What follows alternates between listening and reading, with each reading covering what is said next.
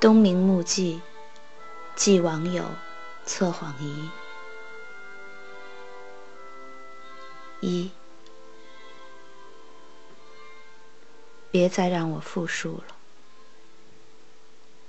鸟群为了躲避风暴，正向四处散去。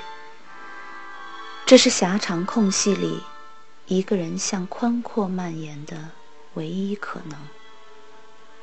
一个人终究要独自面对黑暗，梳理自己。黑暗赐予他沉默的肌理。赐予他，在大动荡里保持静止的姿态。他躺下，四壁便规定了他活动的范围。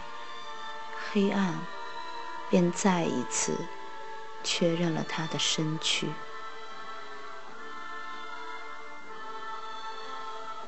二，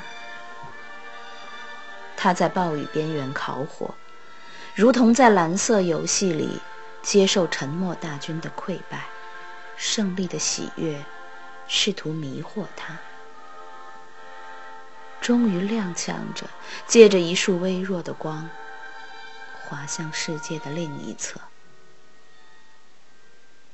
在深冬，有意驶向血色的荆棘，向着大海游泳，向着大海。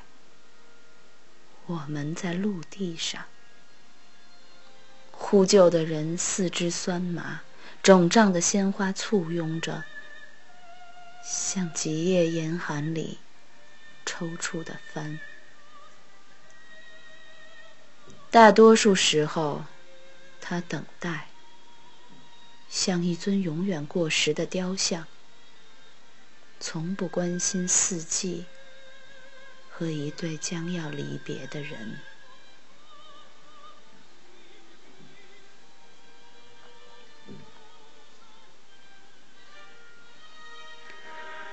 三，在黑暗里观看一场大雾凝结起来，随夜晚逝去而弥散消失。有人叹息。河流的去向隐秘，并不可向人明示。冬夜，剥开的橘子带来一阵酸雾。为避免落泪，他闭上眼睛。黑夜为何独独收留了他，而将我们？弃置荒野和乐园。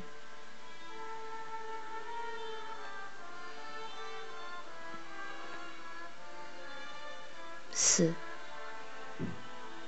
是种子，也必将成为木炭；是勇者，也必将是冥河里的新羊。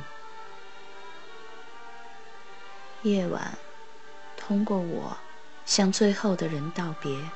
醒来时，屋外某处下着雪。跑道上终于无人，猫也如冬夜般寻找温暖的迷藏。空荡荡的袋子里没有雪，风把它吹了起来。参差万物却无颜色，雪还在下着，一刻不停。一刻不停，它正在慢慢消失。它正在慢慢消失，亲爱的，请别再让我在这漆黑的雪地上描述它消失的过程。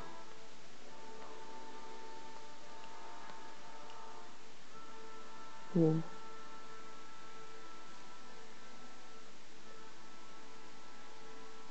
岁末，总收到些离去的消息。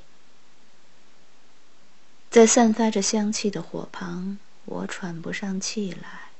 我想像风一样，消散在村庄里。你是冬日冷冽的风，吹开了阳光下的蒙云。大鸟往夜深里飞去，去赴谁的约会呢？山南有第十七次落雪。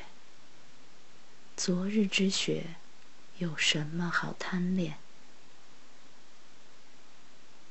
多情似火的人啊，你对死亡有何向往？